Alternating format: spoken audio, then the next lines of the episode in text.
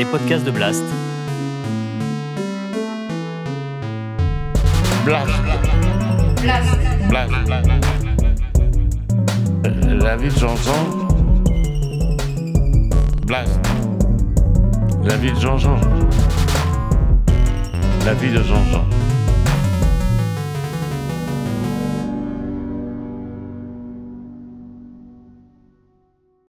Moi, la télé, ça m'a apporté au point de vue culturel quelque chose de formidable. Parce que bon, je lisais beaucoup quand même, mais lire un livre, c'est long à lire. Avec la télé, on peut toucher à des choses assez rapidement. C'est ça, c'est une garde de temps. hein. C'est pas peut-être le même plaisir qu'à la lecture, mais quand même, c'est valable. Hein c'est vrai. J'ai appris beaucoup de choses. Oh, je suis assis chez moi. Quoi.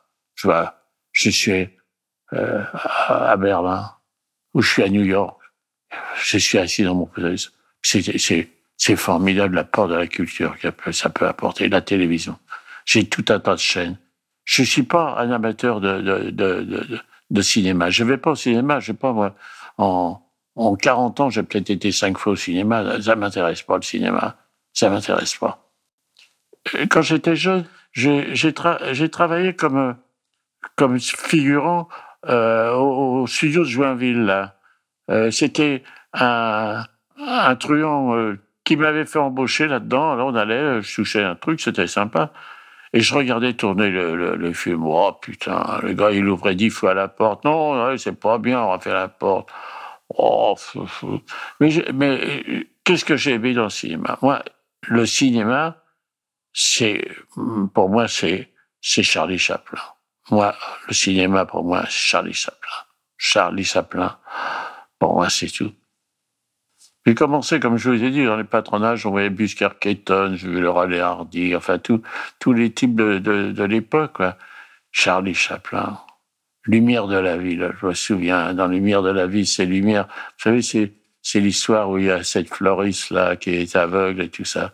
Maintenant, à 60, à 90 ans, si je regarde encore Lumière de la ville, quand la fille, quand elle à la fin du, du film, qui, qui passe devant la fleuriste, là, qu'il est devant la porte, elle sort pour lui donner quelque chose, elle lui prend la main, elle lui tient sa main, elle lui tient sa main, elle reconnaît sa. Putain, mais ça me fait chialer, moi. J'ai chialé. Là, je suis même ému, alors. J'ai pleuré à chaque fois. Charlie, Chaplin m'a fait pleurer par cette scène de cette pleuriste qui lui prend la main et qui reconnaît la main de ce, clochard qui est devant elle. Ah, c'est, c'est un génie pour moi, Charlie Chaplin. C'était, ah oui, c'est, ouais, il y a quelque chose qui passe pour moi. C'est l'humour, oui. Il y a quelques films d'humour que j'ai vus qu'on m'a dit, euh, euh, Père est une ordure. Mais c'est ça, moi, le cinéma, c'est de me- rire, de la plaisanterie. Bon, il y a un gars qui a, à la télé, je le regarde, je regarde Woody Allen, oui, c'est les films de Woody Allen. euh, j'ai comme j'ai connu tellement bien New York et tout ça, donc ça, me plaît de regarder Woody Allen. Mais les, les drames, euh, oh là là, mais les drames, on les a tous les jours à la télévision, les gars qui tuent leurs femmes, les machins, les gens, les amoureux, les oh là là là, donc bon, ils jouent bien. On me dit oh qu'est-ce qu'ils jouent bien, machin. Ah, tu parles, tu vas voir quand tu as vu tourner les films, répéter dix fois la scène. Oh non, oh, ils jouent bien, un bon joueur. Oh, bon, il y a des gars, ils ont une gueule un peu plus mûre que les autres pour dire des choses, enfin. Bon, enfin, non, mais le théâtre, le théâtre. J'allais un petit peu au théâtre à un moment donné. Bon, j'ai vu Les Sorcières de Salem, tous ces films-là qu'on passait à l'époque. Je sortais beaucoup, moi, quand j'étais, quand je, après la Libération, je sortais beaucoup. J'allais beaucoup au théâtre, j'allais beaucoup au musical. Donc, je, je, je sortais beaucoup. Hein. J'aimais sortir. euh, Mais non, j'ai pas, j'ai pas accroché le cinéma. Voilà. Même maintenant, là, des fois, on me dit, ah, c'est un beau film, un beau film. Ouais, bon, pour faire pleurer les gens au cinéma. Oh, putain. La télévision. C'est grâce à la télévision que, que j'ai connu la Shoah. Mais ça, la Shoah, je parlerai de la Shoah. Ah là, ça. Lanzmann, quand il a fait ce film, ça, été formidable. L'autre jour, j'ai essayé de me rappeler toutes les catastrophes que j'ai vues euh, pendant toutes ces, ces dernières années. Euh, Qu'est-ce que j'ai vu ça, ça, La guerre de 14. Oh, putain, la guerre de 14. Quand on allait, je dans des petits villages, que je passe dans des villages, je vois les tombes, là. Il y a, sept noms de la même famille, là, qui sont affichés, là. Putain, la, guerre de tranchées, là. Putain. Les gens étaient à 50 mètres l'un de l'autre dans la boue. Okay, on fait la fête de la victoire, ils appellent ça. Mais c'est la honte, la honte. Les peuples, deux peuples qui se sont massacrés comme. Pourquoi ils se sont massacrés? Pour des conneries? Anatole France, il disait on croit mourir pour la France et on meurt pour les industriels. Il avait raison quand il disait ça. On avait eu ces trucs. Oh, ce massacre, ces milliers de... Vous savez quand même, où je suis né, moi, on connaissait, il y avait les, les, les gueules cassées. Les gueules cassées, c'est toutes les, tous les types qui étaient mutilés, gazés, tout ça. Oh là là là là. Et qui sortaient, on les voyait encore, ils étaient là. Hein. Ah non, le truc, la, guerre de 14, c'est une honte, une honte. Euh, moi, je vois, il y a toujours toutes ces guerres là, tout ça, mais moi, j'ai jamais, jamais, entendu parler de généraux qui sont morts au, champ d'honneur, moi.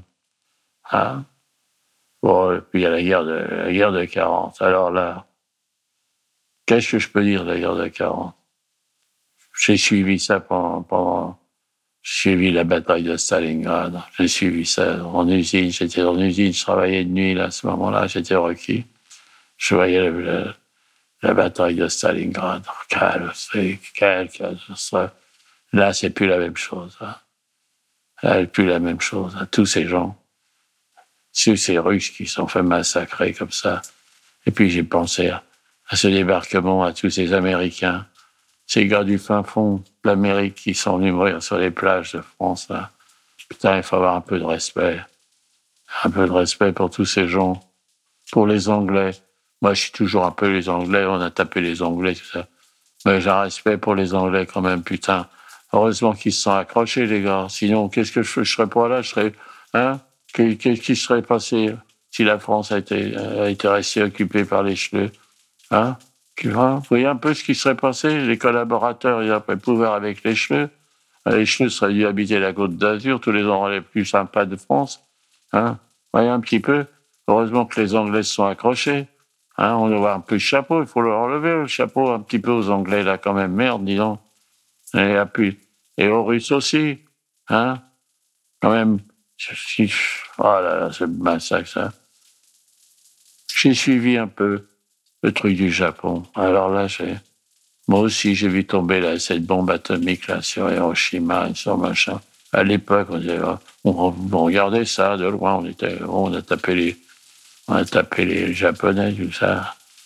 Bon, ils avaient fait Pearl Harbor, ils avaient fait, c'était pas mal non plus qu'ils avaient fait, mais enfin là, toute cette population qui a été bombardée, c'est terrible ce qui s'est passé encore là. Vous voyez les bombes atomiques sur, sur, sur les gens comme ça. Ah putain, ces guerres-là. Toutes ces catastrophes-là. Le Vietnam, enfin, le Vietnam. Je faisais la, je faisais la ligne de Saigon. Et Saigon, c'était, euh, c'était bien, bien fou. Ces connards de généraux. Il y a 400 généraux qui ont eu, ils ont pris la décision, les gars, les stratèges, les stratèges. Et de, bon, bah, ils sont là, dans un trou, dans un fossé, le village dans un trou, en bien, bien fouté dans un trou, entouré par des montagnes, autour par des collines autour de eux. Il a laissé, ils ont laissé les gars dans. Mais qu'est-ce que c'est que ces généraux à la con, putain? Et on parle de généraux, ils ont laissé les mecs, ils étaient en train de fumer dans une, un truc de, de, de hein? Les mecs, ils ont laissé massacrer les mecs dans Saigon. Ah, oh, putain. Un petit mot, mon pote Dédé. Mon pote Dédé, il était à Dien Bien Fou. Ah, c'est mon pote Dédé, c'est, c'est mon demi-frère pour moi. Dédé a été prisonnier à Bien Bien Fou. Euh, bon, il a été à la mairie de Nogent. on a dit il était mort. Il, était, il, a été, il a fait la marche des prisonniers de Dien Bien Phu quand c'est Bien Bien Phu, les gars. Ceux qui étaient encore vivants, ils les ont transportés. Il m'a raconté cours de route, les gars, il y avait les chiens, ils mouraient sur le bord de la route. Hein. Et il s'en est tiré, mais euh, bon.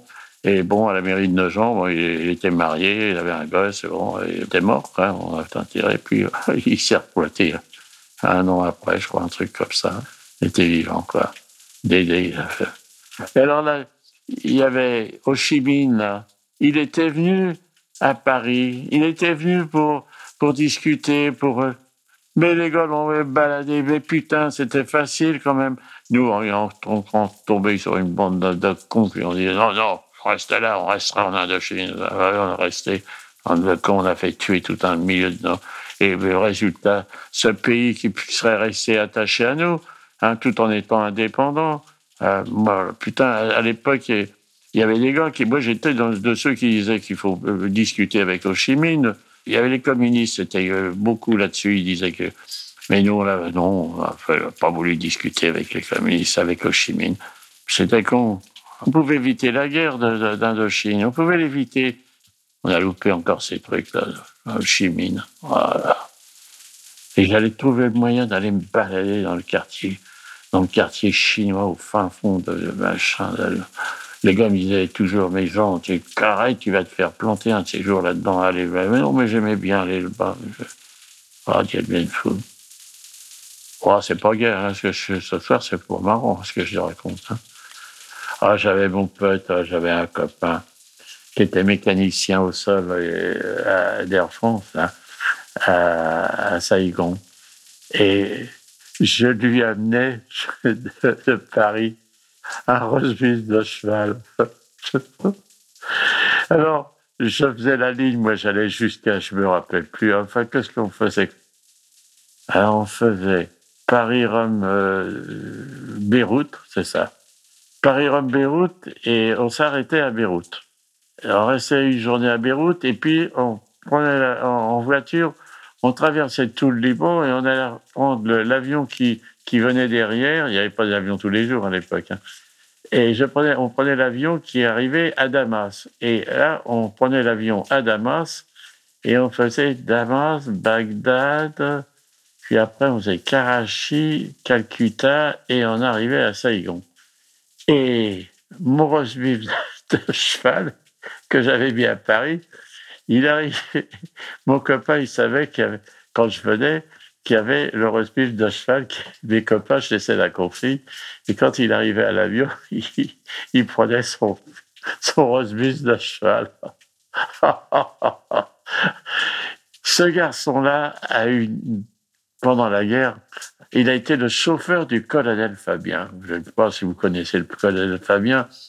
C'est le colonel Fabien qui a descendu l'officier allemand dans le métro.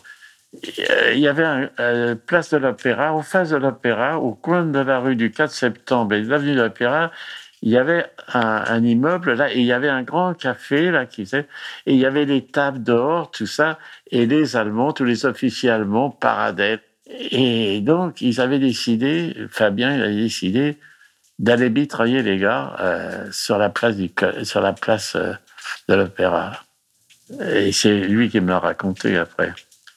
Et mon copain était, comme il était mécano et tout, euh, ils avaient pris une 11 chevaux. Il y avait les Citroën 11 chevaux, que j'appelais, les, petites gens de traction avant. Et lui, là, donc, ils avaient fait leur plan. Voilà, on, on mitraille, on mitraille. sortait de la voiture, ils mitraillaient tous les types, euh, tous les officiers allemands. Et on remontait dans la bagnole, et puis, mon, et puis, machin, il partait, première à droite, première à gauche, première à droite, première à gauche, et hop, il laissait la bagnole, et euh, tout le monde foutait le camp de son, chacun de son côté. Et donc, ils avaient mitraillé la chasse. Et lui, il me racontait, moi, je descendais, j'allais chez ma mère, et j'avais la chiasse je chiais, j'allais chier, j'attrapais la chiasse. Il me faisait faire des trucs. Moi, il dit, j'étais pas tellement un, c'était vraiment un casse-cou, un truc comme ça. Il avait été arrêté, il avait été torturé, il avait réussi à s'échapper. Il y a un jour, j'ai vu, ils avaient, il avait, ils avaient piqué la, la femme d'un, d'un, type du contre-espionnage, un truc comme ça, un Allemand, tout ça. Et et Fabien, il avait, il avait une cigarette, la fille était torse nu, et il disait, il fit semblant de vouloir lui brûler les seins pour lui, pour qu'elle parle, pour qu'il raconte le truc. Enfin, il lui brûlait pas, mais enfin, il, il avait peur. Voilà, bah, je voulais finir par une histoire pas tout à fait marrante, mais enfin, quand même. Hein, voilà, c'était le colonel Fabien, je voulais raconter l'histoire du, du. Bon, ben voilà, bah, on va arrêter pour ce soir. Hein. À bientôt. Ciao. Si vous avez aimé ce podcast, n'oubliez pas de nous mettre des étoiles ou de le partager autour de vous ou sur vos réseaux sociaux. Blast est un média indépendant et si tous nos contenus sont en libre accès, c'est grâce au soutien financier de nos blasters et de nos abonnés. Pour nous soutenir, faire un don unique ou mensuel, rendez-vous sur blast-info.fr. Partagez. Voilà. Et likez. Likez.